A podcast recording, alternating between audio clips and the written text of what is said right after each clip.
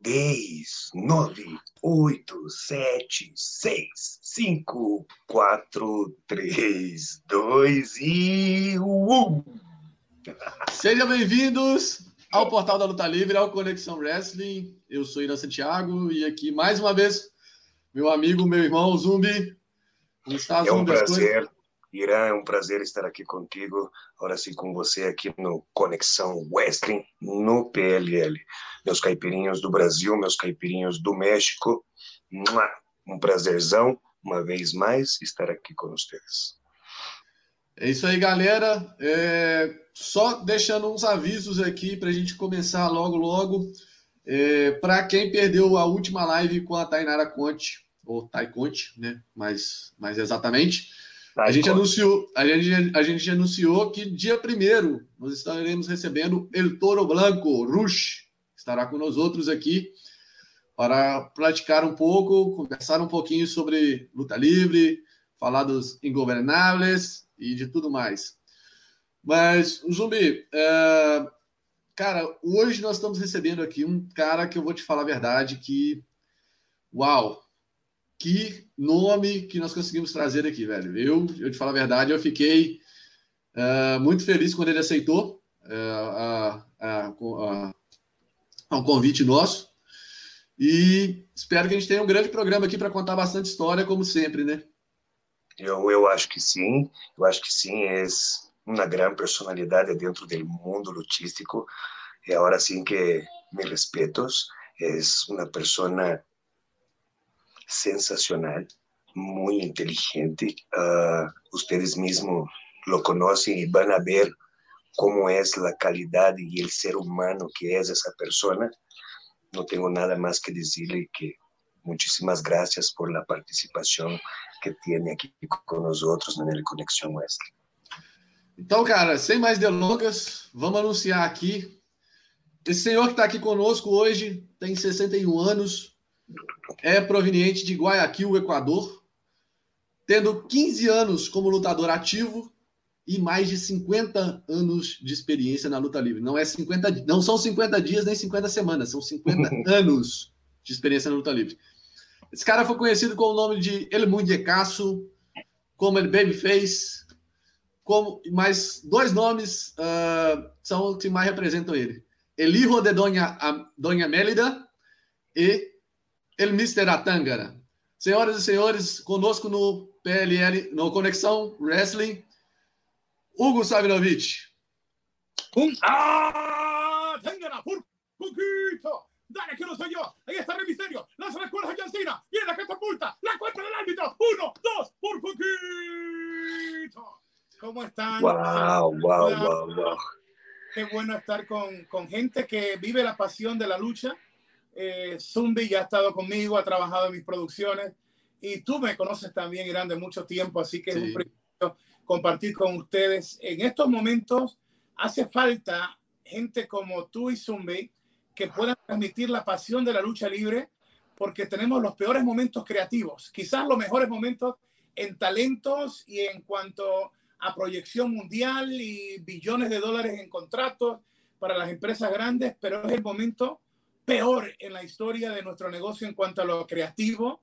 Y cuando personas como tú y Zumbi crean estos espacios, están alimentando a un público que está decepcionado, que está triste, y son ustedes, y con lo que yo hago también y otros amigos, los que ayudamos de momento a calmarlos y calma, esto va a ponerse bueno de nuevo, porque la lucha, aunque sea atacada por gente mediocre, gente poderosa, pero que no sabe de lucha o que están en, el mundo de Disney con las historias, tarde o temprano esto va, va a ir donde tiene que ir, porque la lucha no le pertenece a un hombre, la lucha le pertenece al fan, y tarde o temprano la lucha va a volver a ser lo que, lo que tiene que ser.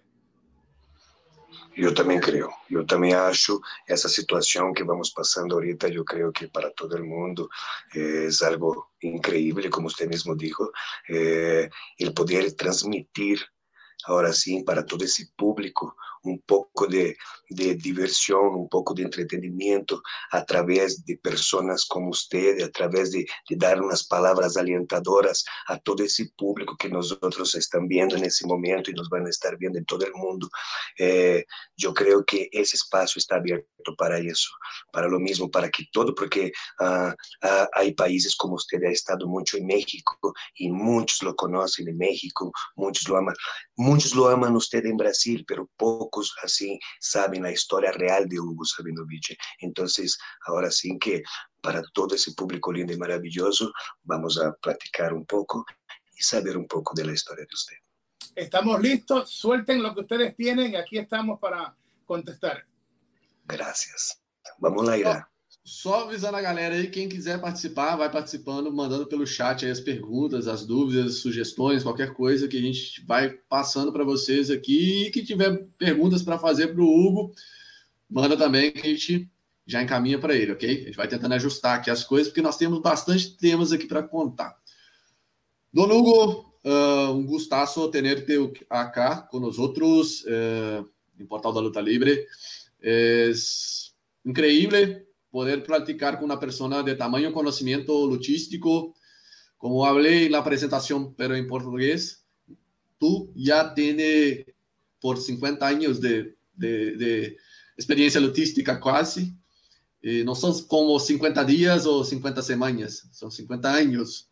Bueno, fueron, fueron 20 años como luchador profesional. Debuté con licencia falsa, falsifiqué documentos para tener licencia de luchador profesional en Estados Unidos. Debuté a los 14 años como luchador, como la Pantera Asesina. Y en mi libro, Atangana Rinde Tentaciones, te narra la historia. Eh, le doy publicidad al libro porque toda la ganancia del libro, incluyendo el costo del libro, todo va para obras benéficas. Tengo orfanatorios, tengo comedores en diferentes lugares, ayudo a chamaquitos a salir de las pandillas, de la prostitución. Así que 20% de todo mi dinero va para esa obra. Y a los 14 años, Hugo estuvo eh, en un lugar de, de, pandillas, de criminales. Mi libro dice que fui tiroteado, apuñaleado. Mi libro cuenta la historia donde tuve dos sobredosis, donde eh, fui drogadicto, alcohólico, estuve preso y eh, estoy aquí porque tengo un encargo de parte de Jesús y es demostrar que aún un árbol torcido, Dios lo puede enderezar. Ay, qué lindo. Eh, primeramente, comenzando hablando de su historia, tú naciste, eh, eh, usted nació en Ecuador. Dime, dime tú, dime tú. Ok, ok, ok. tú naciste, nació en Ecuador. ¿sí? En Guayaquil, Ecuador. yo sabía que mi destino era luchador a los cinco años. y la, la, o sea, este, este libro lo narra, pero te lo hago corto de algo largo. A los cinco años vi televisión doña Melida estaba planchando en ese tiempo, mira si ha pasado el tiempo, yo tenía cinco años y las, y las planchas de ese tiempo, se abría la plancha y entonces dentro le ponían carbón y ahí se extendía la plancha. Y mami estaba, doña Melida estaba planchando y vi en televisión a Santo el Enmascarado de Plata luchar contra el monje loco ecuatoriano.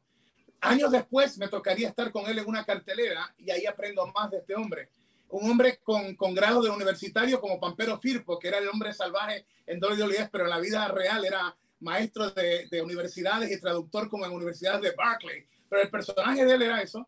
Y este hombre me enseñó la magia del ser el rudo. Y él hizo como en cinco minutos lucir a Santos como, como lo que Santos significaba.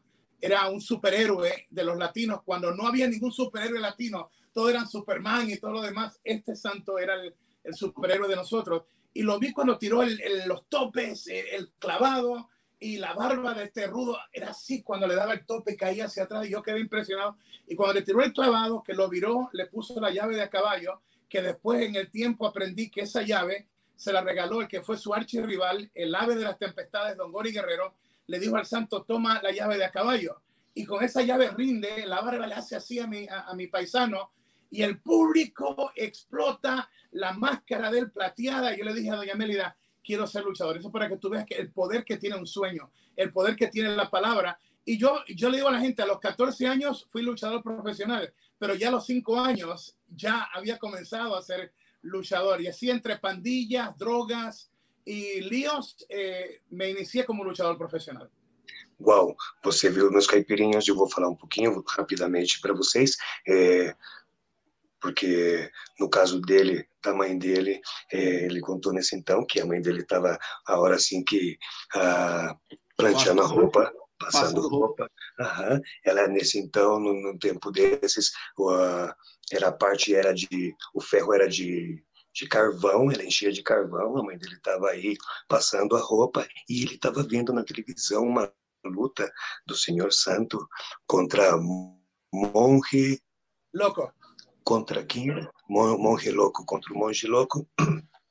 E, e, esse foi seu primeiro contato de luta livre, aunque ele aos 14 anos dele, ele debutou como lutador, ele teve toda uma infância, vou contar um pouco no livro dele, que ele falou no começo, que tá todo, que ele foi punhalado, que ele foi balanceado, ele tomou tiro, ele tomou facada, é, tem toda essa história, ele passou por a parte de, de, de, droga, ele passou de adição, ele passou por alcoolismo, então ele, ele tem toda essa parte da infância, todo tá contando no livro dele, para vocês também saber essa parte, e até chegar ao ponto dele falar para a mãe dele, de ver a luta ali na televisão e falar assim: mãe, eu quero ser um lutador, e, e para que ver como é o poder da palavra, o poder do sonho, faz a gente poder querer o que a gente quer.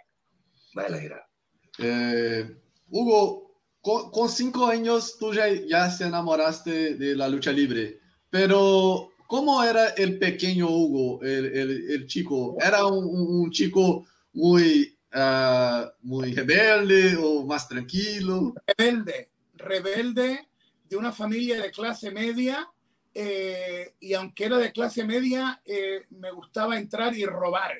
Eh, mi hermana no le gusta que cuente esto, pero teniendo nosotros dinero, ella era como, ella era como mi cómplice, Titi Angie, yo le digo. Entonces ella como que distraía a la persona y nos robábamos cosas insignificantes como en los cancioneros de las músicas, o sea, cosas que teníamos el dinero, pero yo creo que siempre fui así. Eh, nunca le robé a gente pobre, era como un tipo de Robin Hood, porque aunque hacía las cosas malas, eh, vamos a decir, si yo robaba algo, casi la mayoría de las cosas, yo compraba comida y la repartía entre todos los niños pobres. O sea, no excuso porque lo que hice fue malo Así también eh, me iba de mi barrio, iba a otro barrio a pelear. Yo nunca, nunca perdí una sola pelea. Yo era muy bueno eh, como street fighter. Nunca aprendí este, artes marciales como disciplina. Supe judo, estuve en lucha olímpica, pero mi universidad fue la calle. Y en la calle eh, era difícil derrotarme porque yo te daba cabezazos, yo te mordía. Mike Tyson contra Holyfield se queda corto. yo, bueno, después en el gimmick de la lucha, yo lo llevé a, la realidad, el personaje de, me decían que Hugo Sabinovich o el muñecazo era la, la, la, ferretería ambulante, la ferretería donde venden todas las cosas para construcción y todo. y yo en la truza tenía ganchos de ropa, tenía cadena, y yo hasta el sol de no sé ni cómo entraba todas las cosas. Yo tenía sal, tenía todo, era, mi, era como eso mismo, era darle a la gente algo diferente, sacaba correas y todo. Y en la calle yo te daba cabezazos y yo, sin saber lo que ahora sé, yo sabía que eh, darle la nariz a alguien era neutralizarlo. Sabía que la parte de aquí con tres dedos tú, a un gigante lo tumba. Sabía, sin tener el conocimiento que luego aprendí en la lucha, los puntos de cómo dominar y me iba de un barrio a otro. Nunca peleé con alguien de mi propio tamaño. Me gustaba los, los, eh, la historia de David y Goliat y soy pastor, también soy evangelista, para mí fue mi vida porque en las calles yo no, no era divertido para mí ganarle a alguien de mi, de mi misma categoría. A mí me gustaban los imposibles y tumbar a gigantes. Y este, yo te peleaba así, con alambres, con botellas, con, con todo. Entonces, eh, yo creo que mi destino iba a ser o un criminal, y el libro te lo narra todo completo, o iba a ser luchador. Iba a ser o un criminal, un ampón, un mafioso, o iba a ser luchador. Y gracias a Dios que fui luchador. Uau. Uau, uau, uau, uau. Caralho. Vocês viram aí, galera? Essa parte eu vou contar só um, assim, vou tentar minimizar muito. É, a, a parte dele, do crescimento dele, né, que ele até teve partes de roubada e, e cúmplice de irmã também, de, de poder tampando ele para ele poder fazer as coisas dele, mas como ele mesmo falou, né, nos, nos se justifica, mas ele também fazia isso e, e também repartia para as pessoas que não tinham, né, aunque não se justifica, mas também não era uma coisa assim nessa nesse tamanho, por exemplo né? E, e falando na parte que ele falou, é, ele chegava a um ponto de poder chegar no outro bairro e buscando outro bairro para ele poder 对吧？Né? E ele nunca gostou de brigar com um cara do tamanho dele, com um pequenininho, não. Ele sabia que tinha certos pontos, se bater no nariz, com a mão, o cara ia cair, se ele se der com três dedos na garganta, o gigante ia, ia ajoelhar. Então, ele sabia muitas coisas. Ele foi muito, a hora assim que, ah, como ele falou, muito street fight, tá ligado? Ele era só porrada, né? Ele gostava de dar cabeçada, né? O esquema dele era era rua mesmo. Aunque depois ele aprendeu um pouco da, da, da luta olímpica e todo, e depois a coisa foi acomodando, mas a onda dele sempre foi o street fight e da cabeçada. Conta no livro dele que ele teve toda uma infância, se, se fora para ele, a hora assim que o destino decidiu, ele ia ser lutador ou ele ia ser bandido. Eu não tinha outra coisa para ele. O caminho dele só era ser bandido, ser lutador. E graças a Deus, como ele falou também, ele também é parte do evangelismo, do evangélico, e, e graças a Deus, ele é a pessoa que ele é hoje. Vai lá, Irã. E tú, muy, muy joven, se fue a, Puerto Rico con su familia. Sí, eh, yo lucha, eh, o sea, entrenaba eh, en ese tiempo eh, no me querían, yo era demasiado joven, no, no había cumplido ni los 13 años y no querían entrenarme. Era el Sixto Escobar Sporting Club. Cerca a cinco cuadras de ahí es la historia basada en una película que se llamó Fort Apache, eh, eh, que, donde la gente tomó este destacamento de policía y lo quemó por completo. Yo entrenaba a cinco cuadras de ese lugar y para llegar de la 138 y Brook Avenue, una de las áreas más peligrosas en el Bronx, yo tenía que ir con la parte eh, de, ¿te recuerdas las botellas de Coca-Cola? La, la que era esa rota la mitad y con esa mitad, si yo iba con esto en la mano, tenía que cruzar tres territorios de pandilla, ampones criminales, prostitución, para llegar al sitio abandonado donde estaba el club de boxeo. Y ahí entraba y entonces tenía que pagar 25 dólares en ese tiempo, 25 dólares a la semana para un chamaquito, era, era fuerte, 25 dólares pero también tenía que limpiar el gimnasio, recoger la basura. Y en ese tiempo, eh, la, la, escuela vieja no es como ahora, que es como que te llevan con, con así cama de oro y que, ay, que no le vaya a pasar nada. O si lastiman un poquito, oh, ya me lastimaron, que esto que lo otro. No, en ese tiempo, eh, yo le digo a la gente que mis ojos comieron más carne cruda que mi estómago, porque el bistec se utiliza en, el arte de la lucha o cuando te lastimas para ponértelo encima y que baje la hinchazón.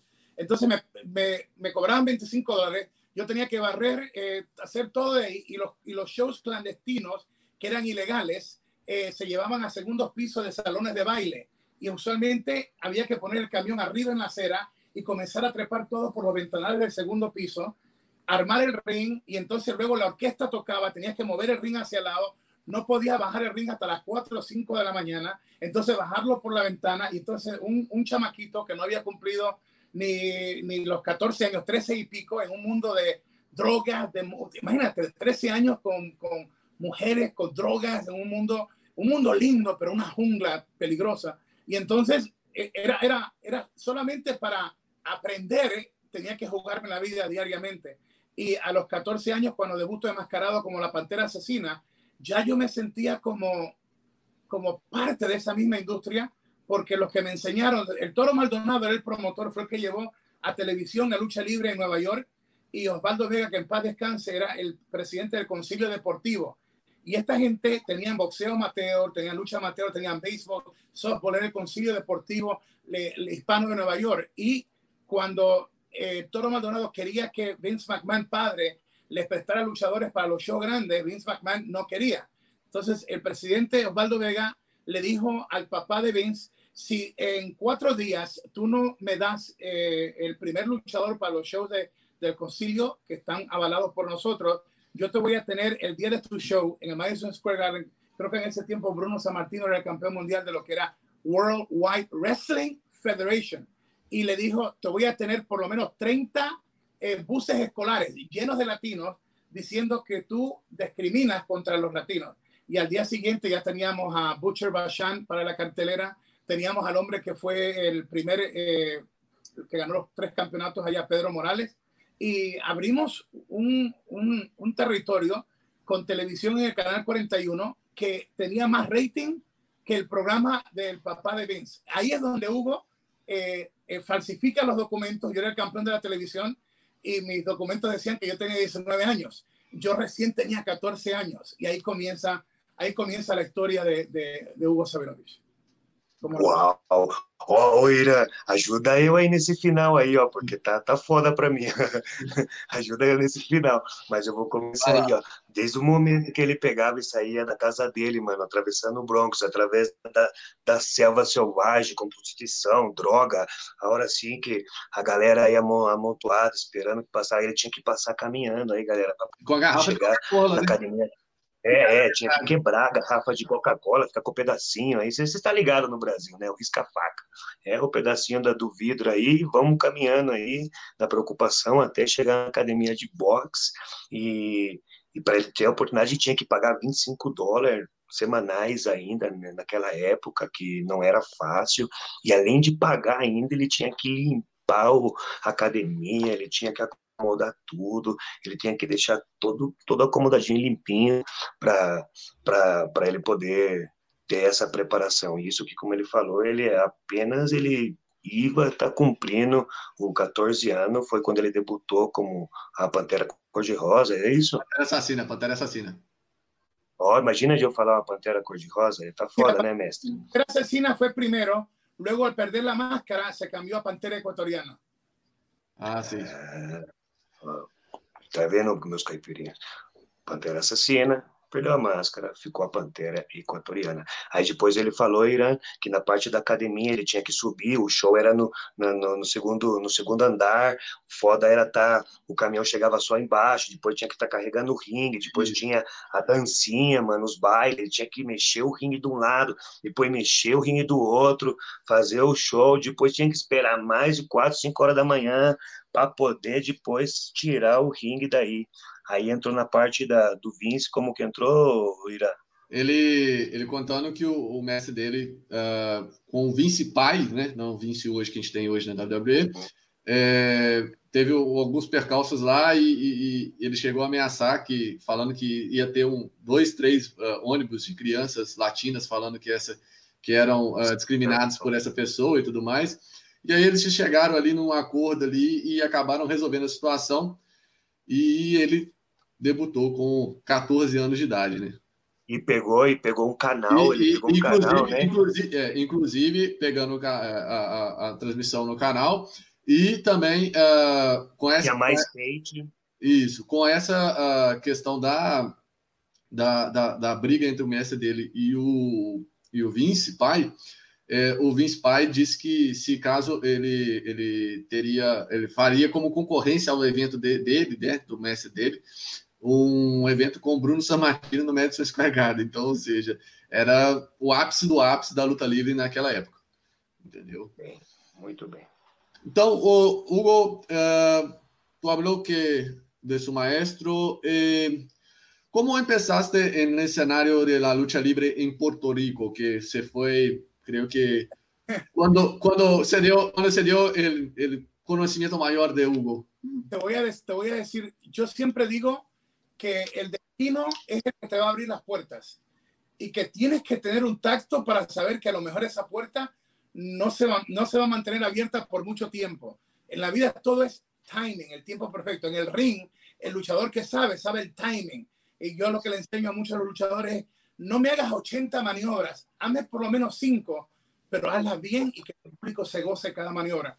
Entonces, debuté eh, muchachos solteros me llevan para Haití, para República Dominicana, áreas que, wow, especialmente República Dominicana, imagínate en la lucha libre, y aunque tú no lo creas, yo en ese tiempo era, era bonito, no, no se dejen llevar por esta cara ahora. Yo era, yo era bonito, de hecho mi personaje principal fue el muñecazo, el, la octava maravilla del mundo, yo tenía el pelo rubio y te hacía personaje.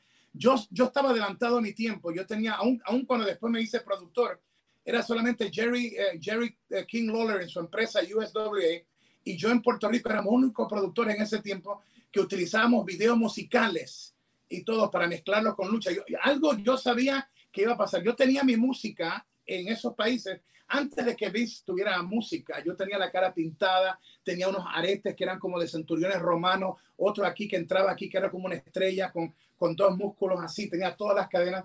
Y cuando yo entraba al coliseo, yo entraba con el pelo rubio, la bata como de Nerón, y entonces tenía el espejo, yo hacía el, yo hacía el personaje completo, y me miraba al espejo, y yo decía, espejito, espejito, ¿quién es el más bonito? Y entonces yo me contestaba como si fuera el espejo, y el espejo decía, tú, octava maravilla del mundo. Entonces miraba en la primera fila la mujer más linda que estaba en la primera fila, con el tipo que yo sabía que me iba a dar como, como competencia, que se iba a enojar. Entonces yo iba y me acercaba y me peinaba y, tenía mi, mi, espejito así, me peinaba así y luego la miraba a ella. Nunca lo miraba él. Es como decir, tú estás aquí, aquí estaba, donde está Zumbi, estaba el novio o el esposo. Y yo lo ignoraba por completo, la miraba a ella y yo le decía, hoy siento tristeza porque mis ojos han visto tus ojos y este hombre ya jamás te hará feliz. Y usualmente el tipo quería matarme y un yo llenaba todos los sitios porque aprendí, aprendí que el secreto no es solamente luchar,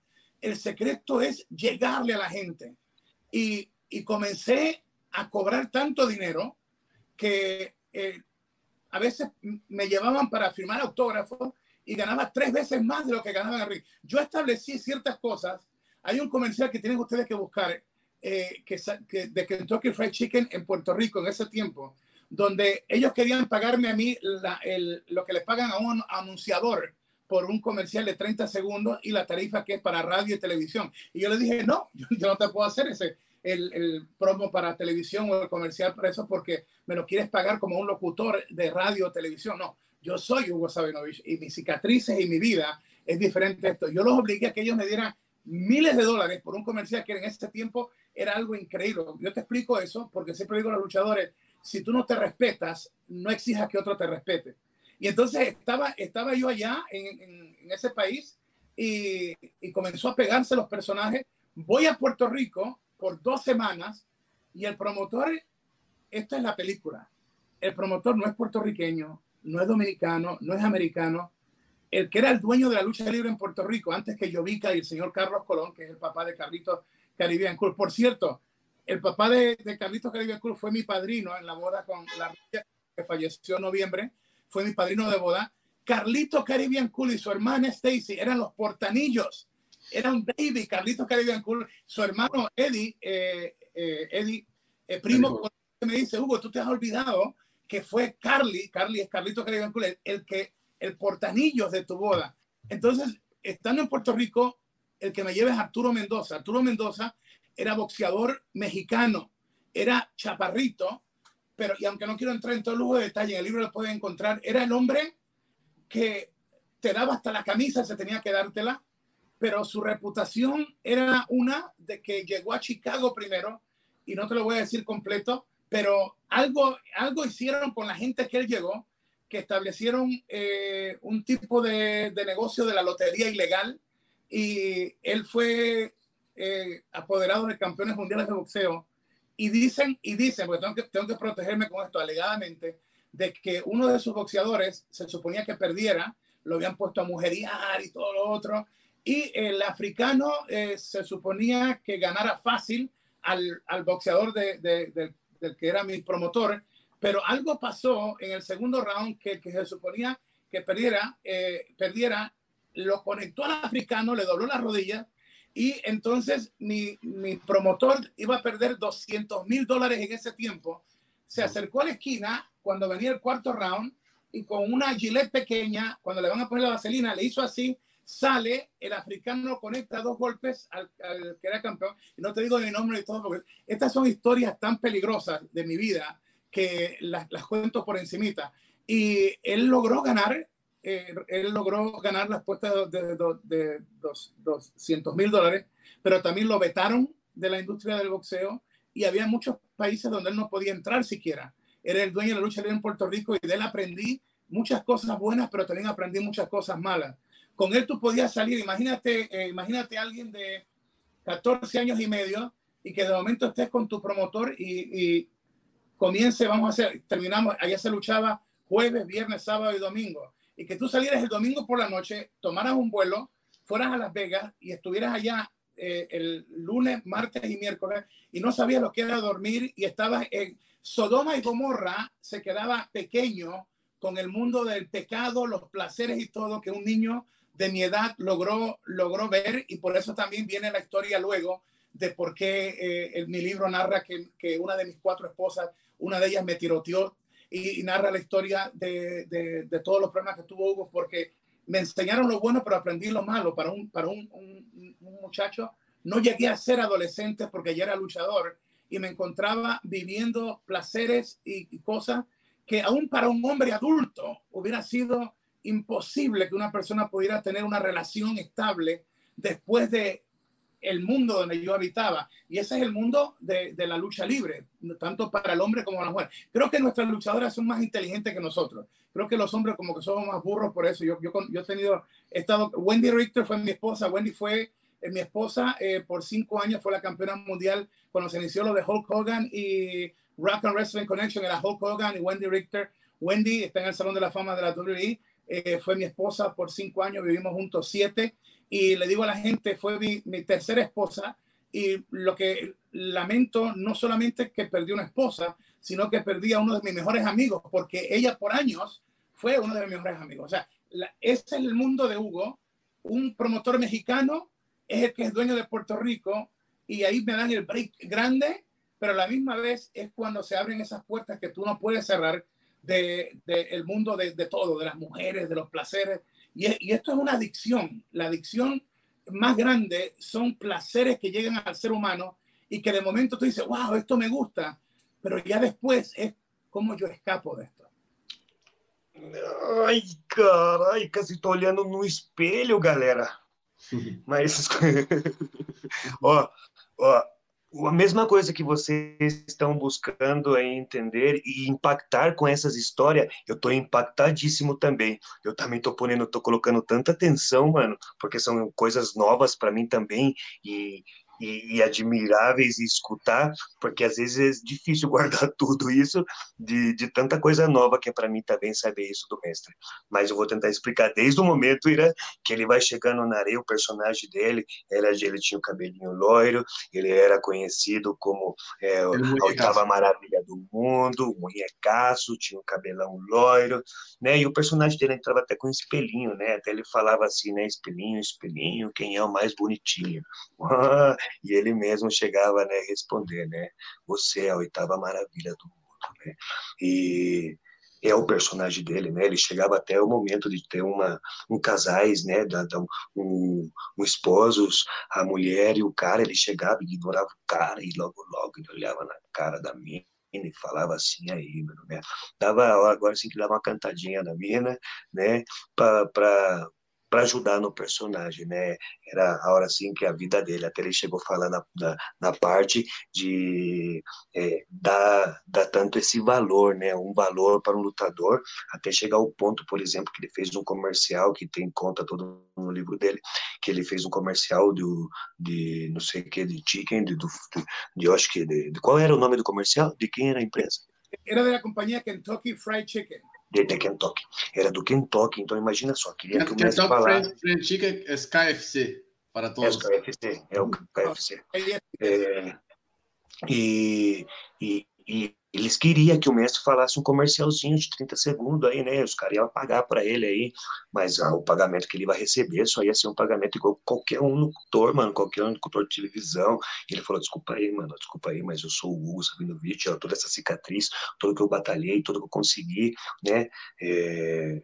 Ele acabou até conseguindo milhões de, de, de dinheiro para a voz dele poder estar tá nesse comercial, né? Mas como ele, é o sentido que ele quis dizer, que está todo no livro dele, é é o valor, o valor que você tem que dar para você mesmo lutador, né? É, não não desprezi, não despregi, não como fala aí, não se desprestigiar. Desprestigiar. Nossa, que difícil para mim. Se, uh, Zumbi ya, ya, se lleva muchos años afuera de Brasil y se pierde las palabras en português. É muitas. Mexicano já, é mais mexicano. É, muito difícil para mim, mas é, eu entendo fazer uma, uma parte, né? Mas de qualquer forma, O Irã continua. Ajuda eu, Irã. É, vamos, vamos, passar, vamos passar aqui para frente? Pode ser? A gente claro. continua, depois a gente. Não, de qualquer forma, a galera, desculpa, é difícil vocês mesmos aí. É, mas... é tanta história, mano, é tanta história. Não, mas, mas, mas a, a, gente também vê, é, repara aí, o, o, o, Zumbi, que o Hugo fala com uma tranquilidade, então fica compreensível, até para quem não fala o espanhol, fica bem compreensível uh, o entendimento. Que bom, graças a Deus. Vai lá, Irã, segue lá. Uh, Hugo, tú hablaste de, de, la lucha libre de Caribe, uh, de, de, República Dominicana, de Panamá. Eh, en sus tiempos, porque en sus tiempos tú has luchado con, con hombres como Jack Veneno, como eh, el Invader, con Carlos Colón. Con, con... con, Jack Veneno, yo he sido de los pocos luchadores que le ganó el campeonato mundial eh, semicompleto, que era reconocido por la en dos ocasiones, por poco me matan, porque... Es lo que, que, que quería llegar. ¿Cómo fue, ¿Cómo fue luchar en República Dominicana y ganar a Jack Veneno? Porque hay historias de que ni siquiera Ric Flair ganó a Jack Veneno. Bueno, para yo, yo logré programar un, un país que tenía éxito, pero el ser humano, mira, como pastor que soy y evangelista, me gusta hacer conferencias para tres y especialmente para jóvenes. Yo te predico también dentro de las cárceles. Yo siempre he dicho dentro de prisión que, que Dios, Dios me enseñó a mí que Él no te pone límites. Somos nosotros los seres humanos los que nos ponemos límites, experiencias de nuestra vida. Eh, y entonces ellos estaban bien, estaban cómodos. Eran la empresa grande, tenían televisión, tenían auspiciadores, eh, cada uno de ellos tenía, tenía dinero. Y yo le dije, ya lograron eso, ahora yo he llegado y yo quiero, a mí me pagaban en dólares y yo decía, yo quiero en seis meses llegar a que me tripliquen lo que me están pagando ahora. Y el tipo estaba me miraba así, Vampiro Cao, el Puma, y ya me decía, pero ¿cómo si estamos pagando lo que no le hemos pagado a otro? No, es que yo les voy a hacer dinero. Y comencé a meterles en, en, tú tienes que meterle, a veces tienes que inyectarle el sueño a la gente. Y entonces yo comencé a decirle, esto es demasiado grande para que se quede en un solo lugar. Y comenzamos a ir y a hacer giras al interior. Y cuando construyeron el otro Palacio de los Deportes en una segunda ciudad, ellos se quedaron locos porque comenzamos a llenar el Palacio de los Deportes allá también y donde quiera que yo iba, eh, me arriesgaba, me arriesgaba a ser eh, el promo más provocativo en ese tiempo que un hombre utilizara las trencitas como Paul Derek o que tuviera el brillo, no cualquier hombre se podía hacerlo. Y entonces eh, comenzaron ellos a ver cómo el programa se convertía en el segundo programa más visto en vivo en la República Dominicana. Y el próximo paso mío era ¿Cómo yo logro convencerlos para que un Ric Flair pueda venir, ya que ellos eran NWA también? ¿Cómo hacer? Y decía, no, es demasiado dinero. En ese tiempo tú le tenías que pagar a la NWA el dinero porque ellos te permitan eh, que el campeón vaya y defienda el título a tu territorio. Pero el campeón cobraba en ese tiempo cobraba como 9 mil dólares por lucha, 9 mil dólares. Ahora no se ve nada porque ahora tú puedes ir a Arabia Saudita si eres el Undertaker y te puedes ganar 2 millones en una sola noche, pero en ese tiempo en las cosas eran diferentes. Entonces yo logré abrirles ese sueño y Flair, Randy Macho Man Savage, eh, eh, todos estos luchadores comenzaron a ir a República Dominicana. Flair fue el caso de que había una historia de que terminaban en empate, pero la gente quería que, que Veneno ganar el campeonato. Y algo pasó al final que eh, el cronómetro para el empate, algo falló y se vio como raro. Y la gente, cuando dijeron que fue empate, iba a formarse un tumulto, un riot.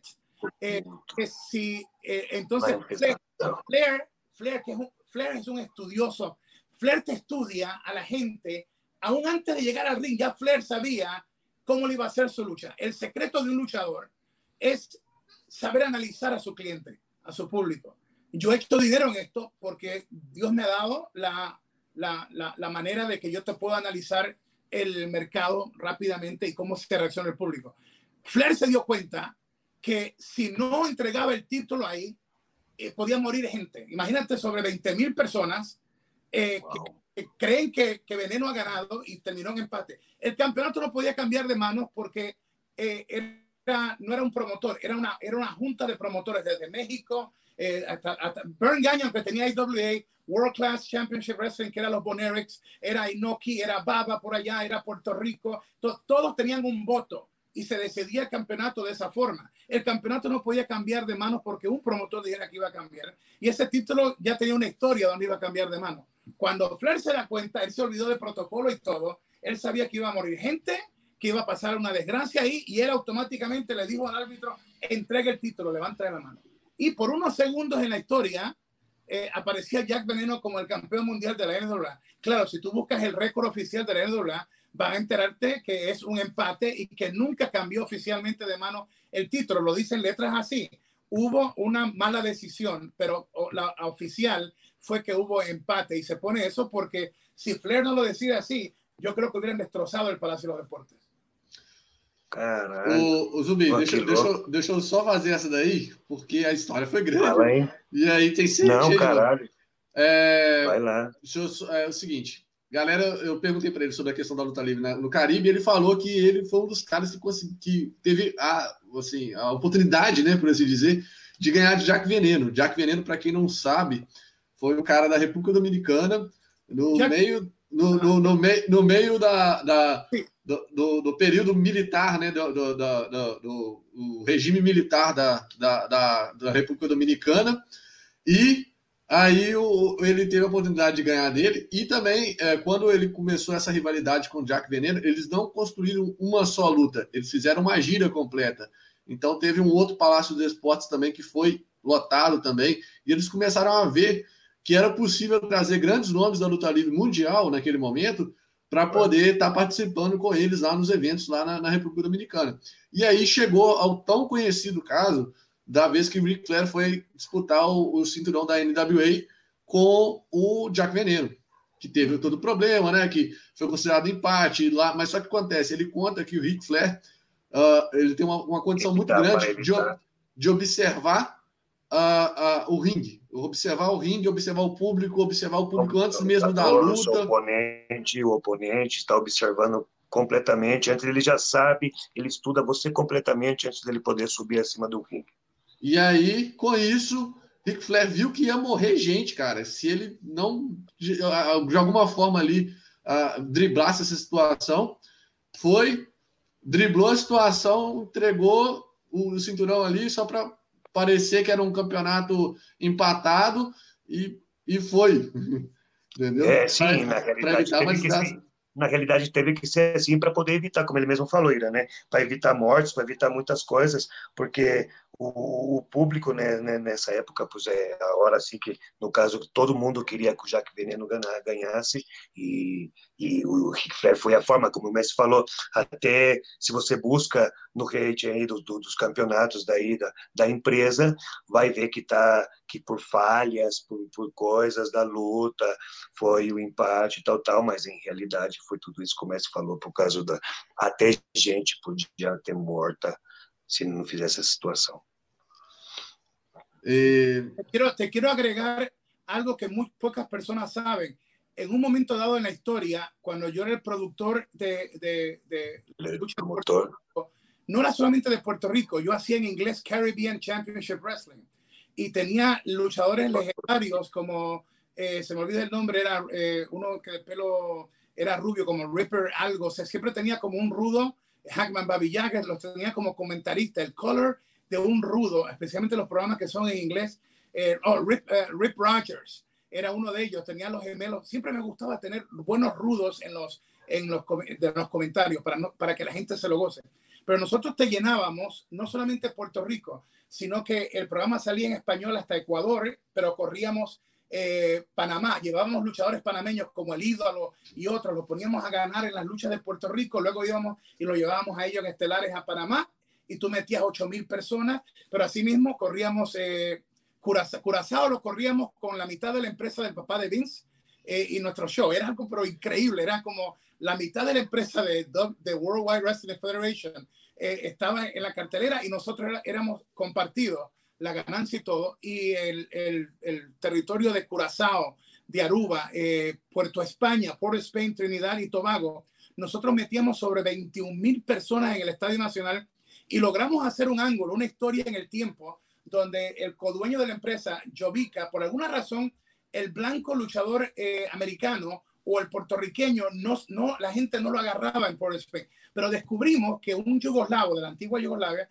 Víctor Jovica, por alguna razón, el acento y todo, como que les gustaba a ellos, que son de descendencia como hindú y de otras cosas, musulmanes y todo. Entonces él pegaba, y entonces le dimos el fuerte a él y logramos hacer un ángulo donde llevamos a Smoking Joe Fraser, que fue una de las leyendas uh. del boxeo. Eh, no sé si ustedes recuerdan como Muhammad Ali, creo que fue de Battle in Manila y esto que lo otro. Llevamos el ángulo de boxeo contra lucha y metimos sobre 23 mil personas. O sea que Puerto Rico en un momento dado fue uno de los territorios, cuando te hago la historia larga corta, cuando Vince Jr. quería llevarme, la que era mi esposa era su campeona mundial, y yo le dije a Vince, no puedo trabajar para ti porque mi esposa ya trabaja para ti y si tú te enojas con ella o conmigo, nos vas a votar a los dos y no es bueno para nuestro hogar. Tú siempre tienes que analizar las cosas. Nunca hagas nada en la vida sin analizarla. Entonces él se quedó riéndose y eh, la historia era que yo en Puerto Rico, yo te cobraba tanto dinero por lo que hacía, yo tenía un porcentaje de las entradas grandes, pero también compañías como Bacardi y todo lo demás me contrataban para hacer lo de, anfitrión para los encuentros de bikini cantes de las playas. 15 mil, 30 mil personas por media hora. Yo me metía miles de dólares. Hacía los encuentros de pulso, de pulseo, campeonatos de pulso, de pulseo en diferentes partes de la isla. Me ganaba también miles de dólares. Entonces, cuando Vince me quiere contratar, yo le digo, pero es que estoy haciendo más dinero aquí y no tengo que viajar. Imagínate que tú vayas a Jamaica, a Barbados, y tu trabajo sea durante el día ir a televisión y a radio y al periódico a hacer publicidad y después de las 3 de la tarde estás en un paraíso, la empresa te lo paga todo, estás haciendo lo que te. Libre. Esa era mi vida. Entonces, la gente ignora que el único productor que ha logrado en la historia de lucha libre hacer tres shows simultáneos a la misma vez, en el tiempo que no había digital, digital, era circuito cerrado, mover esa antena parabólica grande. Me recuerdo que eran dos ingenieros que parecían hippies gringos y yo estaba sudando la gota gorda porque había un estadio en San Juan, un coliseo en, Ponce y otro coliseo en otra ciudad de Mayagüez y se corrían tres luchas en vivo en cada lugar y tú conectabas las luchas, o sea que veían todas las luchas. Y yo, yo llené en una noche para la historia de la lucha libre tres lugares simultáneos cuando no había Hulkamania, no había Vince McMahon Jr. O sea que cuando te quieran vender el cuento de que él lo hizo, no es verdad. Ya Santo el Mascarado de Plata lo había hecho con sus películas, ya Mil Máscaras lo había hecho con mercancía propia y ya Hugo Sabinovich lo había hecho en programas. Por eso que a veces yo le pongo el hashtag yo hago lucha, porque yo no solamente te hablo de lucha, yo tengo las claro. para demostrártelo y tengo la, y, y, fui y fui creativo. Yo fui creativo. Mi primer año con Vince no fue para narrar, me llevó para ser creativo. Luego me puse a producir y fui después de salir de la cárcel, yo fui de nuevo a WWF para ser coproductor de Univision, WWF Super Astros. Si tú miras los créditos en el video de Univision, te va a aparecer que dice productores Tom Carlucci y Hugo Sabinovich. Dios me sacó de una cárcel y al otro día el hombre que había sido tiroteado, que, que no querían que volviera, nadie quería que yo volviera, solamente Vince, Carlitos Cabrera, eh, la esposa de Vince, doña Linda, Shane eh, y Stephanie eran los únicos que querían que yo volviera. Nadie, porque tenían miedo que los, los, iban a tirotear porque Hugo estaba asociado con gente mala. Y no, y no era mentira, era, era verdad. Pero yo regresé y lo hice. O sea que mi historia, cuando yo te hablo de una historia, te hablo de una historia real. Pero el punto más importante para mí de todo esto es que todo eso fue bueno. Pero si no hubiera ganado en el camino miles de almas para Cristo, si no pudiera yo decirte que hace 23 años con Arrubia, para 24 años, comenzamos a dar el 10% de nuestro dinero para orfanatorios y ahora estoy en el 20% y que todo lo que yo hago, los libros que vendo y todo, son para mis niños y todo lo demás y que no soy perfecto, pero amo, amo de verdad. Y Zumbi te puede decir, ese es mi corazón como yo soy. Jamás quiero decir que soy un santo porque no lo soy, pero mi corazón lo he, lo, lo he usado para amar gente y la victoria más grande es mía. No son en un ring ni llenando estadios, son de poder decir que he amado, que he respetado y que Dios me dio la oportunidad de compartir con seres atletas maravillosos. Zumbi es uno de ellos. Gente que hacen cosas que tú te pones a verlo y tú dices, ¿cómo ese hombre, cómo esa mujer pueden hacer algo así? Si la gente se detuviera un poco para ver lo que hacen sus luchadores, aprenderían a apreciar más el arte de la lucha libre. Wow. Essa Uau. última parte eu adorei. essa última partinha eu adorei. Né? Todo esse valor, o amor, a coisa que ele tem, agora assim, a vida, toda essa coisa, agora assim, diretamente para luta livre, a vida dele foi isso, Irã. É. Né? E você vê, você vê, ele conseguiu produzir nos tempos dele, muito antes de WrestleMania, de Vince McMahon Jr. Antes de é, tudo. Antes de tudo isso, de Rockamania, ele produziu. Como ele mesmo falou. Ele produziu um evento, evento, evento em três lugares diferentes, com transmissão em cadeia fechada.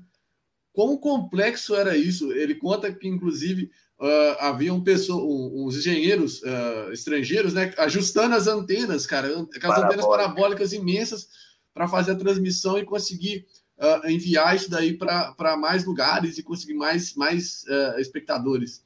E as três arenas cheias. Cheio. Como ele recalca, né? Ele recalca que antes de todo que Vince pode falar, o que qualquer, qualquer gente pode falar de luta livre, já tinha os filmes do Santo e Mascarado, já tinha Mil Máscara fazendo as próprias coisas dele, com o próprio, e tinha o Hugo Savinovich enchendo os estádios e arena em Porto Rico, simultâneo, como você falou, três vezes, três shows no mesmo dia. Uh, Hugo, una cosa que te caracteriza mucho es el grito en la tangana. ¿Cómo surgió el la tangana? Wow, eh, ahí sale Arturo Mendoza, ese, ese, chaparrito promotor mexicano de lucha.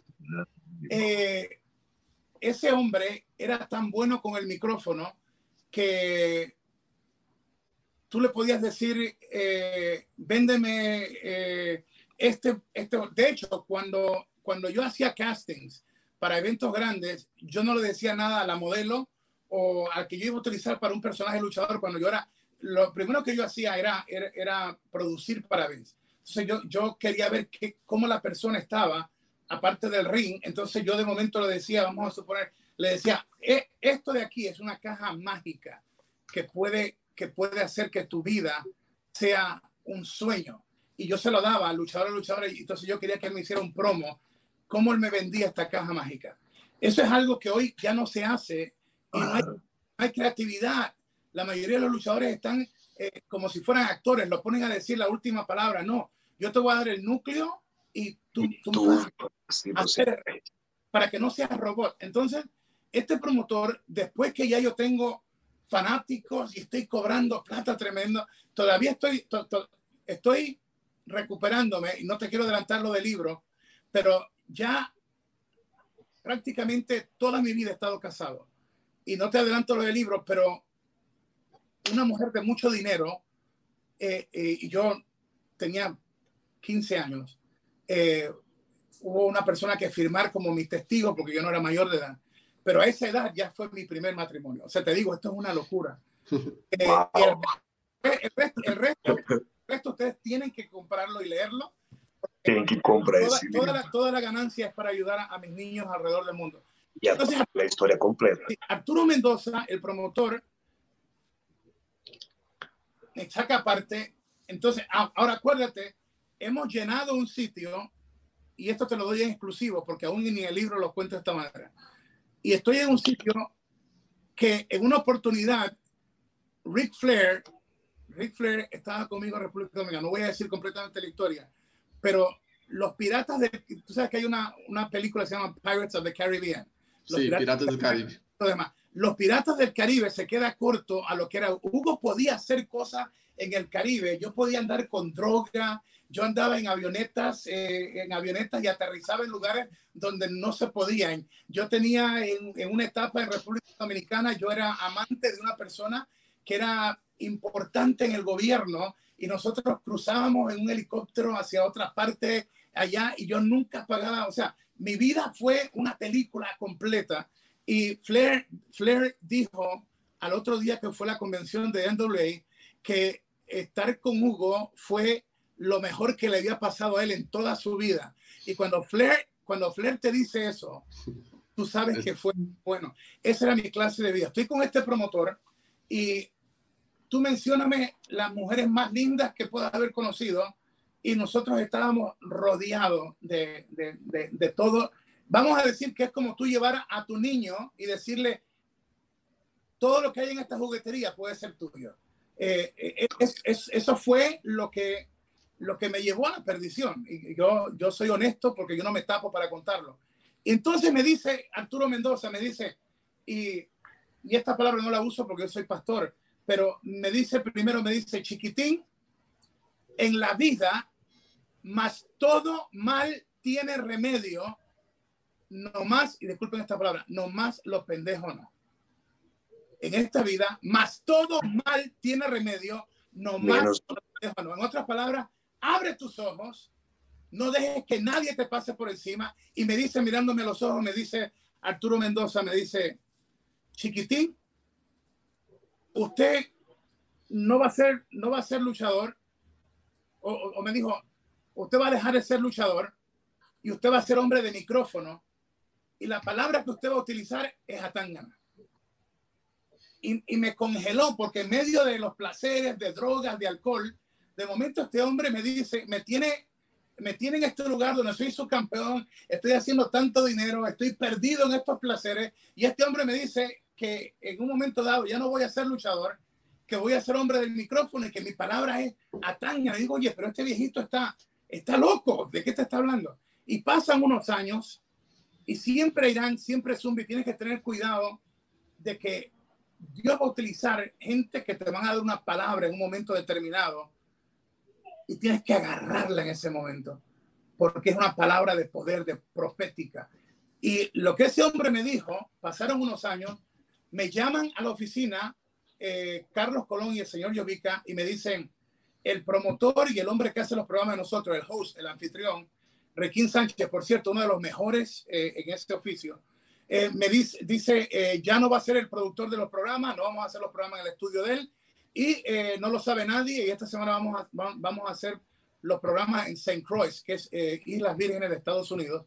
Y dicen, Santa Cruz, en St. Croix, tú vas a ser nuestro hombre de micrófono y tú vas a ser el anfitrión y el que narra los programas. Y me quedé. Y cuando ellos se van, de momento llega the word, the word, la palabra que me dijo Mendoza, me dijo, usted va a ser hombre de micrófono.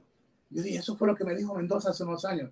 Porque ahí está otra historia. Es otra historia donde de momento lo están buscando la policía para arrestarlo a él y gente para matarlo también.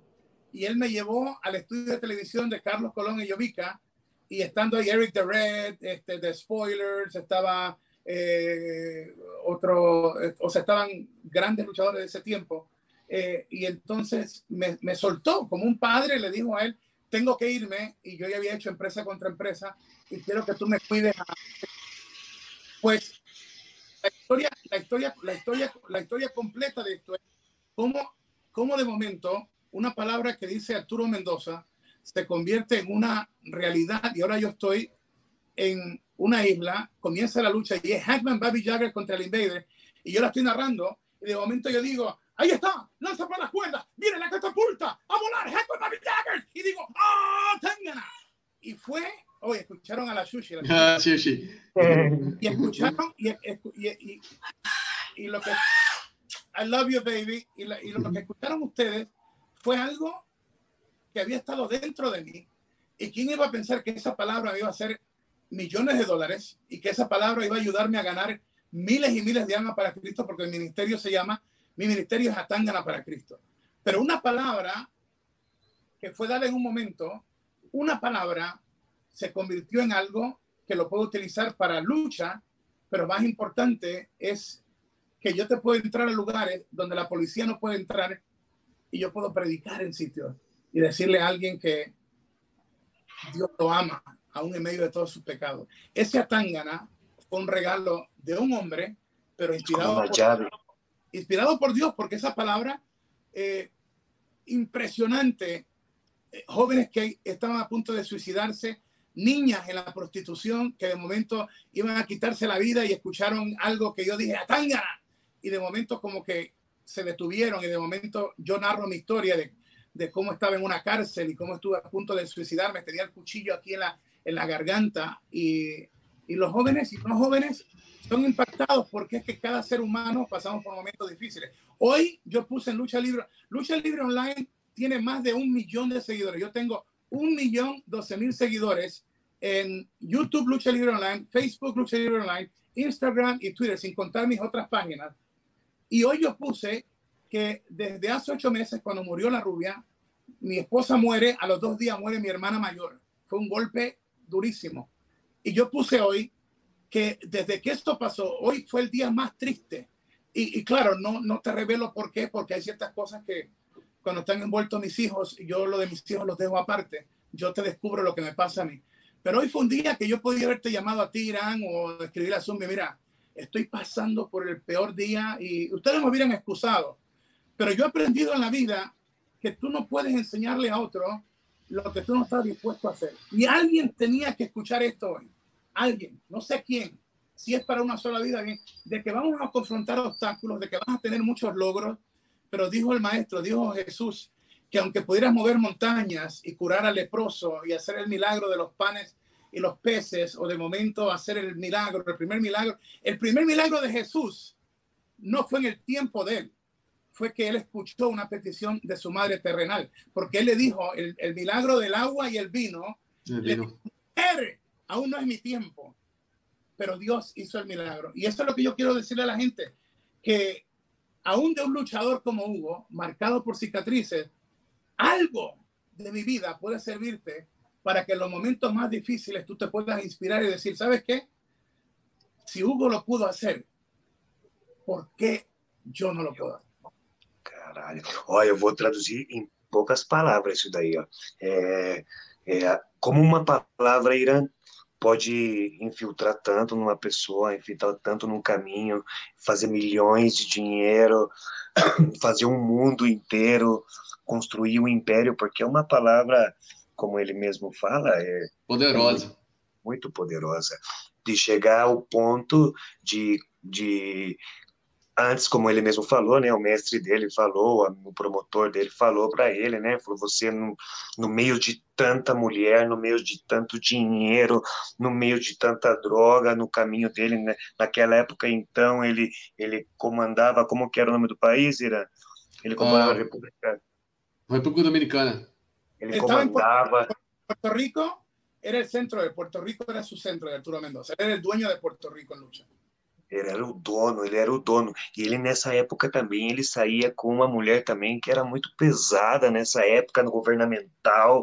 Então ele podia fazer o que ele quiser. Vocês falavam que no tempo do Caribe, da, do filme do Pirata de Caribe, via todas essas ações, e mulher, e droga, e não, não, não.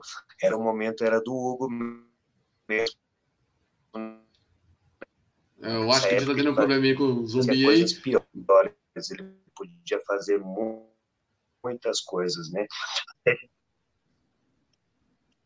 Uh, só completando a história. Tá escutando aí, normal? Agora tá voltando, mas tá oscilando um pouco. Não tá escutando eu? Tô, tô escutando. Tá escutando? Tá? Sim, eu escuto. Ah, ah, ok. É, chegar ao ponto, né? Chegar ao ponto de, de, de, o mestre dele falar numa festa e falar assim, ó, oh, vai demorar muito, você vai, não vai ser mais lutador, você vai ser o homem de microfone. E ele ficou assim, nossa, né, mano, que isso? Imagina, né? Todo momento que eu tô passando, todo o dinheiro que eu tô ganhando, né, mano?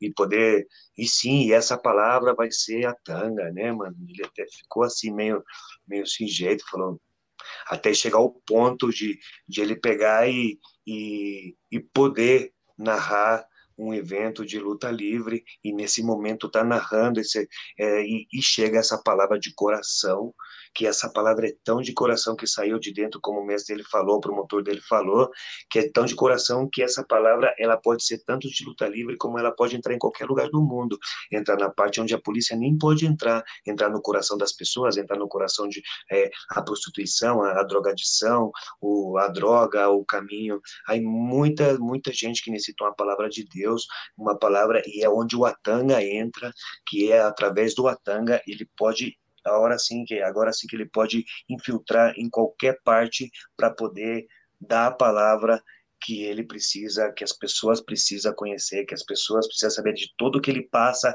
de tudo que ela está passando nesse momento, tudo que ela faz, ela pode ser perdoada ainda por Deus também. E é esse é o poder que ele tem através dessa palavra, poder chegar nessa parte, em qualquer outra parte, não só pensando que a tanga você pode encontrar na luta livre, onde você pode encontrar em qualquer parte do mundo.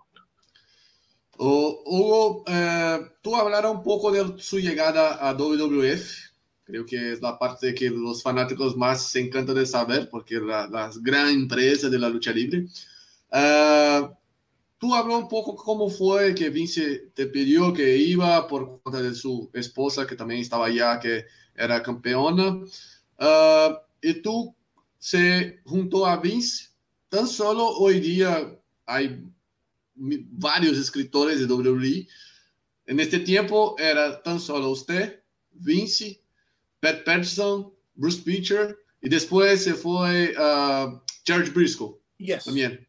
E lembrando antes, lembrando antes que ele falou que uma vez o Vince queria contratar ele, ele falou assim: peraí, mano, para que você quer contratar eu, né, mano? Você já tem a minha esposa, né? Se alguma coisa passar de mal na empresa, comigo, com ela, você vai mandar nós dois embora, né? Até ele deu risada por. Né?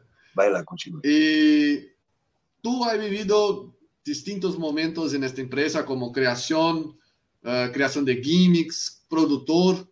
Uh, e como de, después de tanto que tú llegó como un, produ, como un crea, creador de, de, de, de creativo. Empresa, creativo de la empresa. ¿Cuál, cuál, ¿Cómo esto cambió y tú llegó a los micrófonos de WWE, WWF en ese momento? Eh, un año, un año como creativo, mis días comenzaron. Eh, yo, mi carro yo lo llamaba el Green Monster, era como un Oldsmobile de esos grandotes. Yo llegaba a la, a la mansión de Vince, que la casa la casa que menos costaba eran 8 millones de dólares.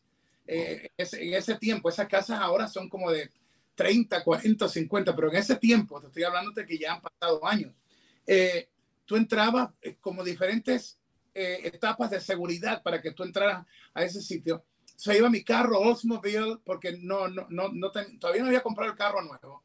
Entonces, y tenía que estar a las 8 de la mañana todos los días a menos que estuviéramos viajando en otro sitio, era 8 de la mañana ahí en la mansión de Vince. La mansión de Vince es algo como en las películas. Eso es, pero bello. Tiene su, su ama de llaves, tiene su chef, la piscina eh, exterior, la piscina interna, su, un gimnasio que un Gold Gym se queda corto. Entonces, ahí, ahí vamos a, a, a hacer el trabajo y de ahí arrancábamos o el chef de él nos cocinaba o parábamos en un sitio, ahí vamos para la headquarters, que era eh, el edificio de cristal de siete pisos, el headquarters, eh, la torre titánica se conocía antes, Titan Tower. Y eh, era, era algo precioso, pero el trabajo, yo le digo a la gente, cuando yo te digo que trabajé 17 años, no los 17 años de ahora, como creativo y como talento en vivo, mis vacaciones más largas, y esto lo decía, lo decía la rubia cuando hacíamos lives o predicábamos, la vacación más larga que tuvo Hugo en 17 años fueron tres días. Tres días. En estos tiempos, mi trabajo era ayudar a crear lo que hoy es el monstruo más grande en entretenimiento deportivo, pero no llegó fácil. Llegó por hombres y mujeres como este servidor, un equipo que lo dio todo para que esto llegara y mucha gente no lo sabe, pero los chinos, los rusos, los turcos, todo mercado que ellos firmaban, incluyendo TV Azteca y Televisa, mandaban a sus locutores y a sus productores para que yo los entrenara. Y algunos era fácil porque hablaban inglés, otros había que tener un traductor para bregar con eso y, y ponerlos a narrar una lucha de cinco minutos para luego mandarlos a que salgan afuera, se tomen un café o algo, mientras con el traductor yo iba 30 segundos por cada 30 segundos para chequear si el que yo les dije a él, porque cada producto tiene que ser vendido correctamente y cómo tú lo adaptas para ese país. Entonces, eso era parte de mi trabajo. Y cuando, cuando llego y llego allá, yo llego con el pelo largo, eh, con los aretes, con todas las cadenas, y me dice Vince, eh, cuando me dio la mano, eh, ah, el chofer del Marcos es brasileño, Marcos, que Dios me lo bendiga, un ser humano, es el, el chofer por él por años. Marco, que Dios lo bendiga, es brasileño. Eh, Vince me lo prestó las primeras dos semanas que yo estuve en el, en el, Él dijo, quédate aquí un mes y en un mes tú y yo después hablamos para ver si, si nos llevamos bien. Entonces me dice, pero si trabajas para mí, el pelo tienes que cortártelo, o sea, no more long hair, el pelo desaparece, eh, las cadenas desaparecen, los aretes desaparecen porque vas a tener que estar conmigo, corbata y traje. Le digo, no, no, le digo, Vince, si llegamos a un acuerdo, por el dinero, yo me corto, me, me corto hasta el bigote. Él se reía. Cuando, cuando Vince te da la mano, te aprieta la mano, Él no le gusta que tú hagas así. No. Dice, si usted quiere hacer negocio conmigo, o usted me aprecia, o usted viene con la verdad, déjeme sentir el apretón de mano. Y lo sellamos con un apretón de mano. Y ahí fue que de momento él me dijo, ok, está pasando algo eh, como lo que está pasando ahora mismo. Tanto eh, AEW como WWE eh, tienen un producto en español horrible. Alguien tiene que incluyendo en español, ahora solamente está, está, transmitiendo uno solo.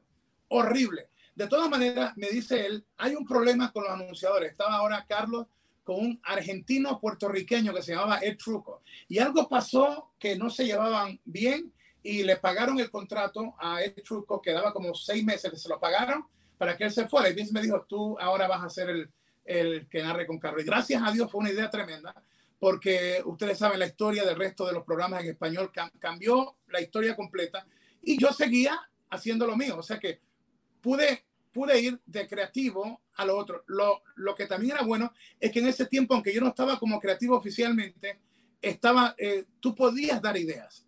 No, no es como ahora que hay una dictadura que, wow, es peor que Maduro en Venezuela.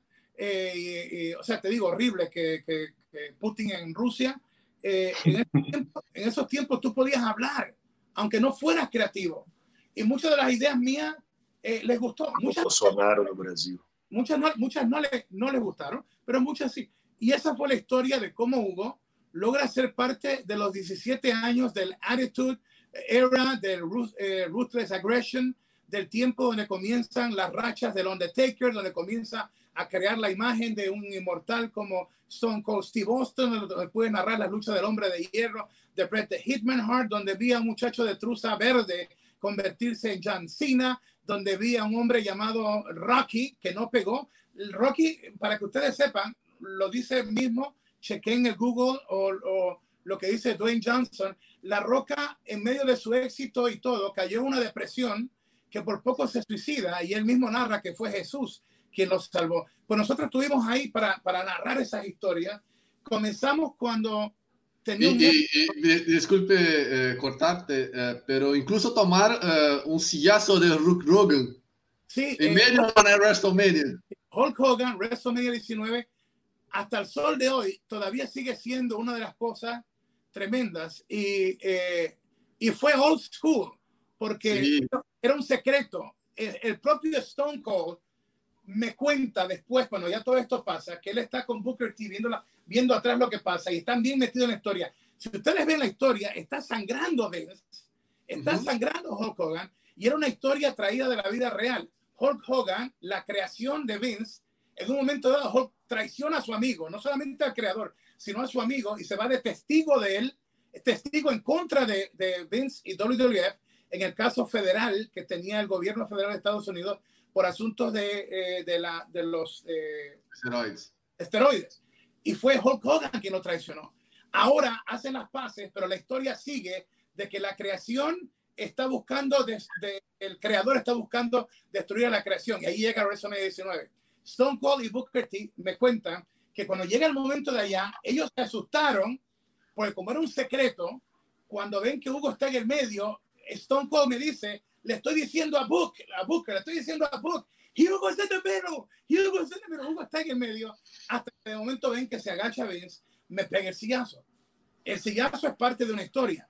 Yo soy de la vieja escuela, yo no te critico a nadie si se ponen a protegerse, pero yo soy de los que si tú miras cualquiera de mis luchas, nunca vas a ver que Hugo puso las manos y contra el poste era cabeza contra el poste y punto. Este, esa fue mi historia. Y él me dijo, Hulk Hogan me dijo, que me protegiera. Yo le dije, yo le dije, le dije a él, I'm, a, I'm old school, brother, don't worry about it. Me dice, I am Hulk Hogan, you know that, right? Y yo le dije, yes, I know, and I'm to hit your heart, te voy a pegar día. Y él cumplió su palabra, me pegó duro, me noqueó y, y, y está todo para la historia, todo. En, en, inglés le llaman taking one for the team. O sea, me sacrifiqué por el bien del equipo. Y el, el, el, el hombre y la mujer que no entiendan que cuando llega tu momento, más que tu ego, tú tienes que hacer lo correcto para que el negocio siga. Wow. Você vê aí, galera, é, quando ele entrou na WWE, ele entrou na WWF na época, ele entrou como cria, cria, na parte de criação, de criação, de criação. criativo.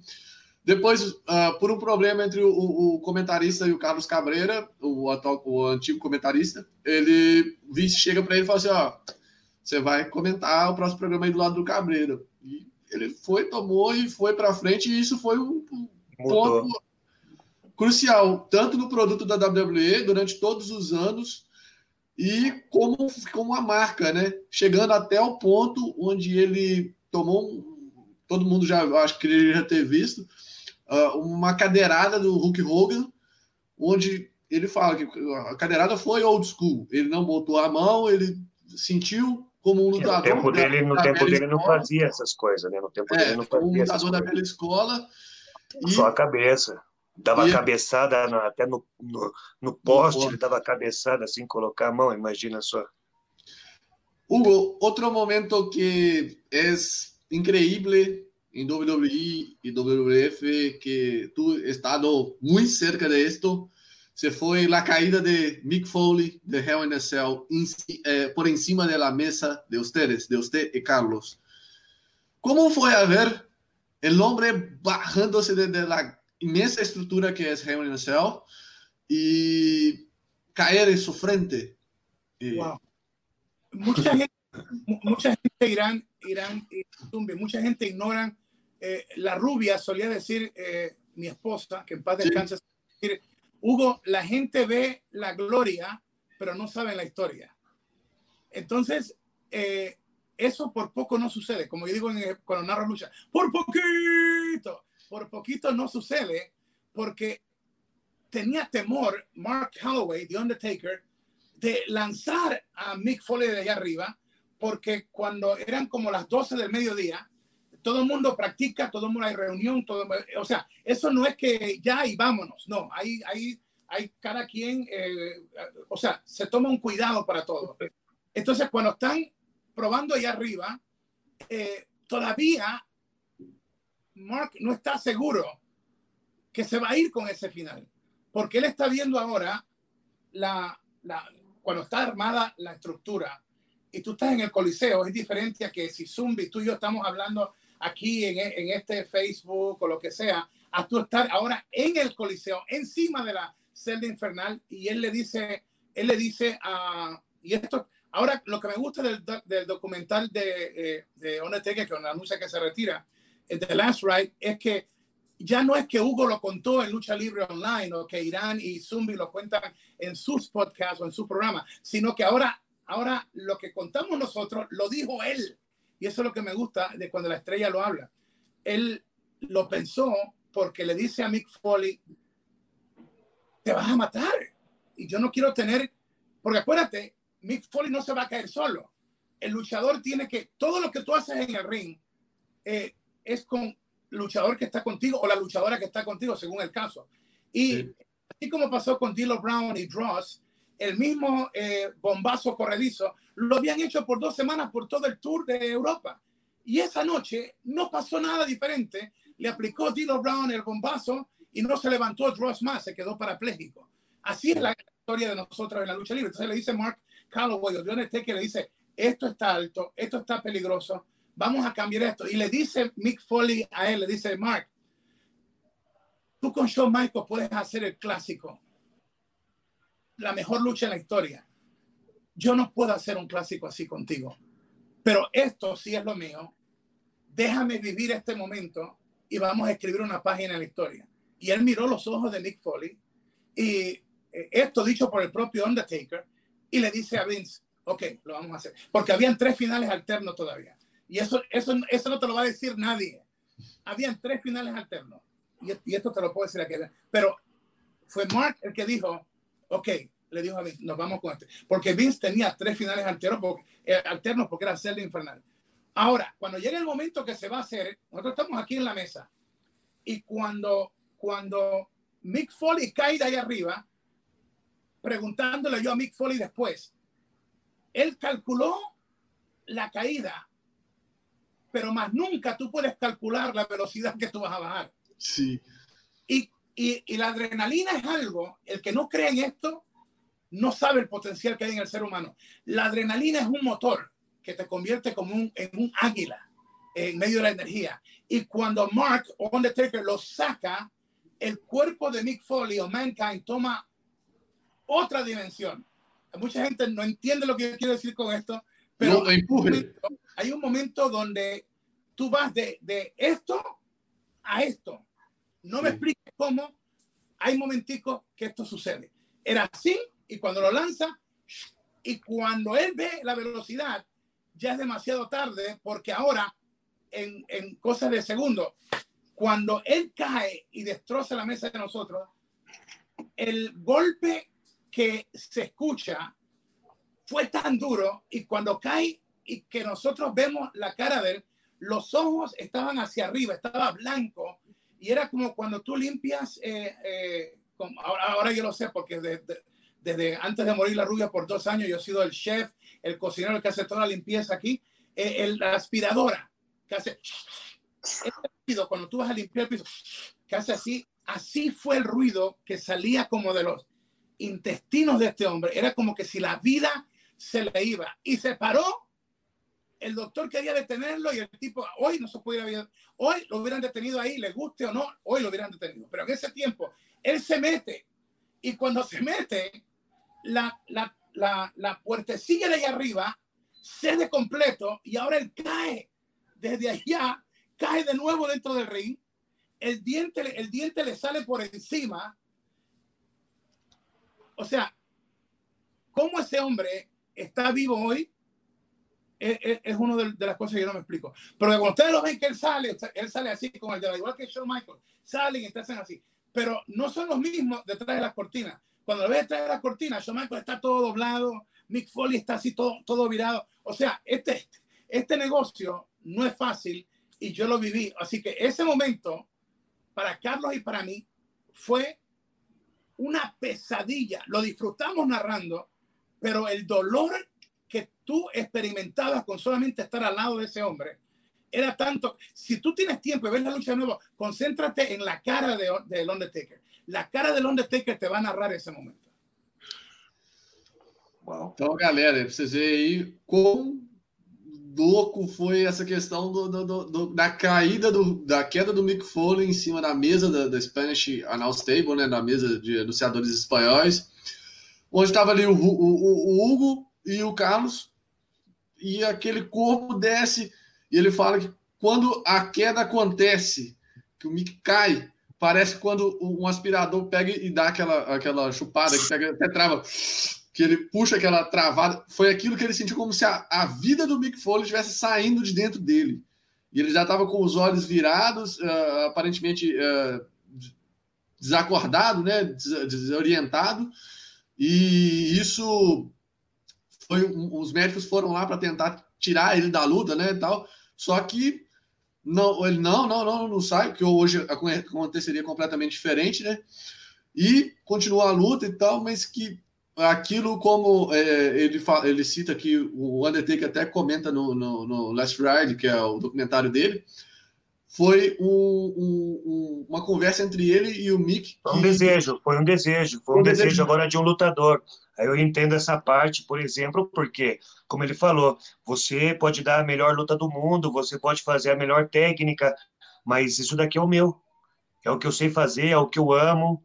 E, e como ele, como o Messi falou, o Hugo falou, é, até o vice tinha três final alterno ainda mais para essa luta. Mas decidiram automaticamente votar pelo dele por causa do amor que ele tinha pro trabalho dele. Realmente ele falou, porra, mano, deixa eu fazer o que eu sei fazer, mano. Você sabe fazer isso, agora deixa eu fazer o meu, né? Foi mais bem, mas como o Messi também falou, ele sabia a altura que ele ia cair, mas ele não sabia a rapidez que ele ia cair. A velocidade que ele ia cair. A. Então, é... Hugo, uh, me gostaria passar, uh, já vamos casi com uma hora e meia. Oye, eh... mira, Irán, tenemos que dejarlo ahí ya, tenemos que dejarlo ahí, porque sí. es el tiempo más largo que he dado en una entrevista.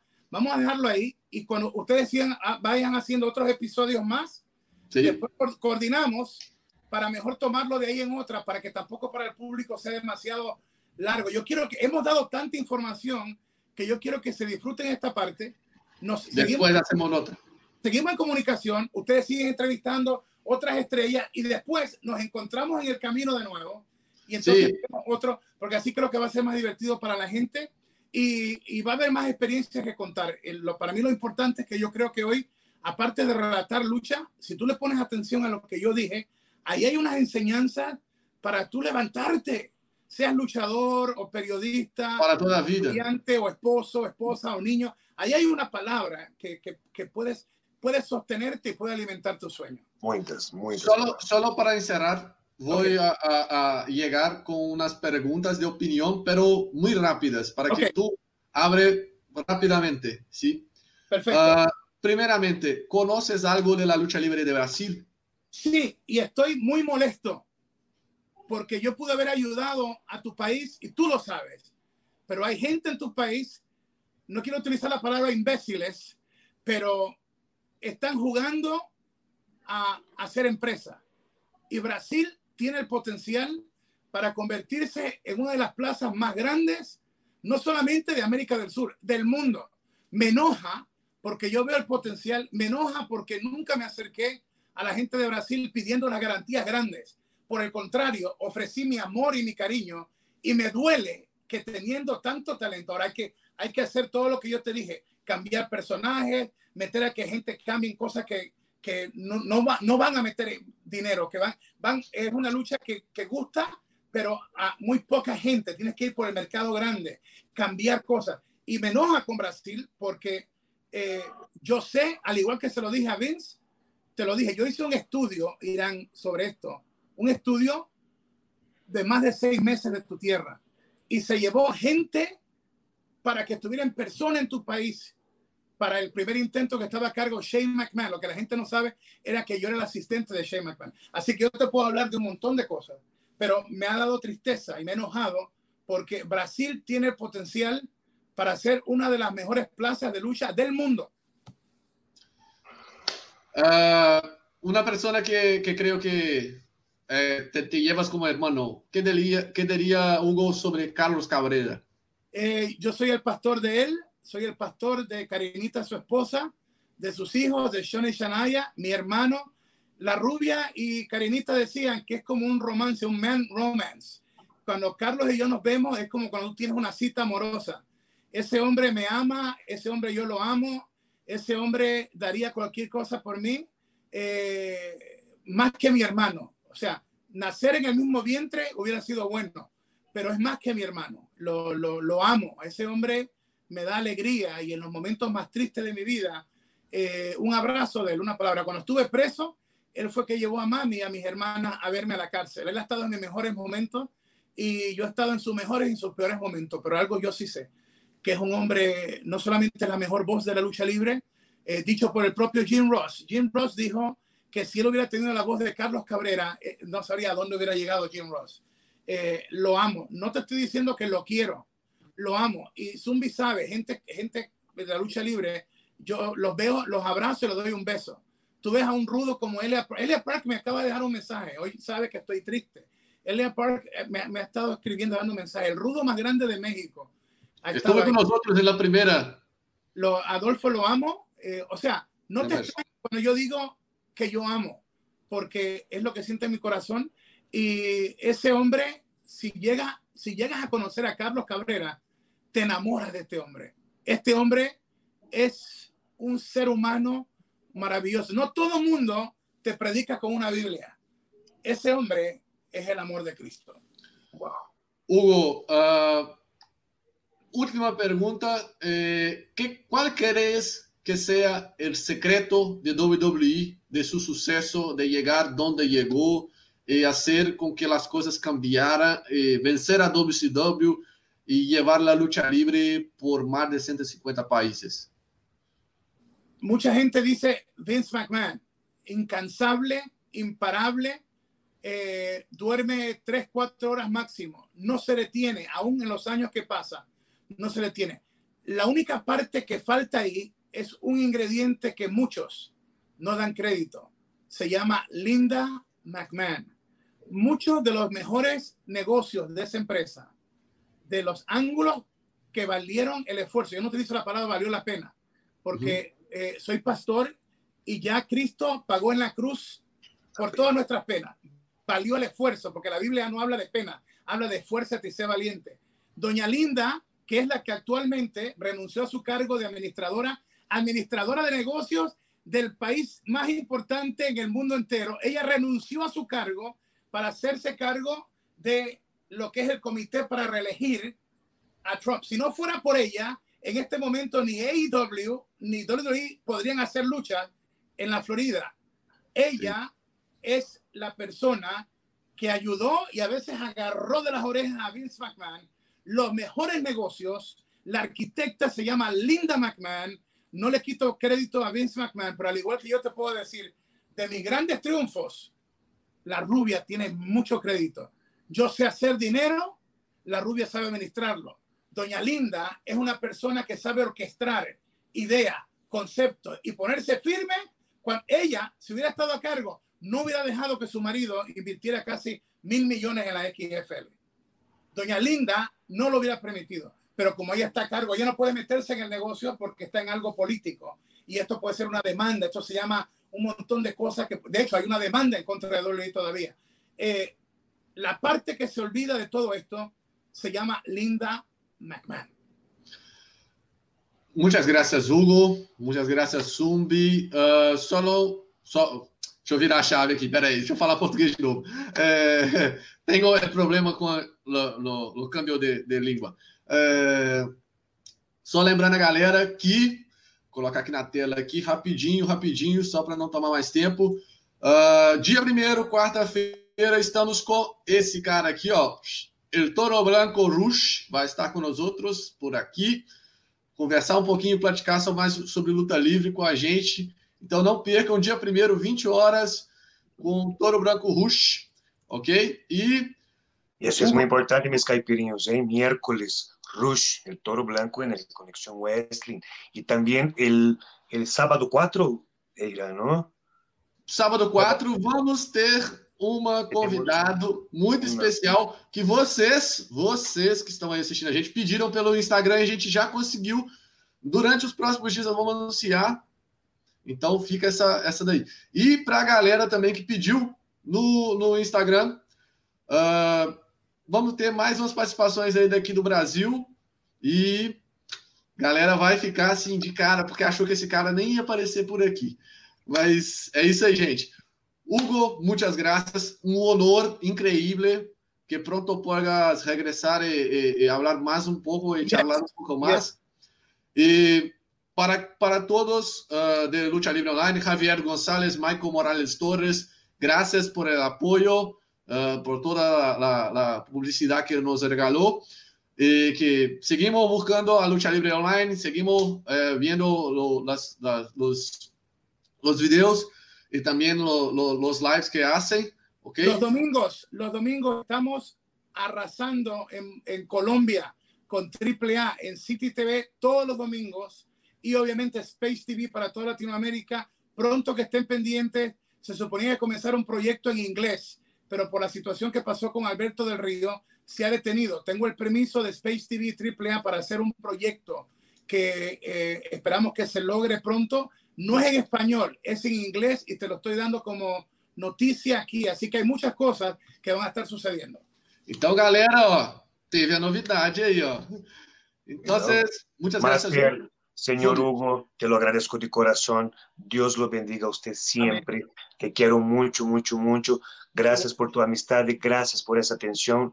Gracias por ese cariño. Te mando un besote y un fuerte abrazo. Como pastor, les doy una palabra en el nombre de Jesús. Dice que su bendición enriquece y no añade tristeza con ella. En medio del coronavirus, el Dios a que yo le sirvo libertó a los hijos de Israel, los sacó de cautiverio de Egipto. Dice la traducción, lo correcto es que Él los sacó de Egipto, de cautiverio, los sacó sanos y prósperos. Y es lo que yo declaro para cada país, pero especialmente a tu país, Brasil, que está pasando por una situación horrible. En el nombre de Jesús, que donde ustedes están, Dios va a hacer el milagro de sanidad y prosperidad. Amén y amén y amén. Amém. Deus bendiga. Bendiciones, Hugo. Muito obrigado a todo mundo que esteve aí participando. Infelizmente, foi corrida, muita história. Mas numa próxima edição a gente vai passar mais perguntas aí.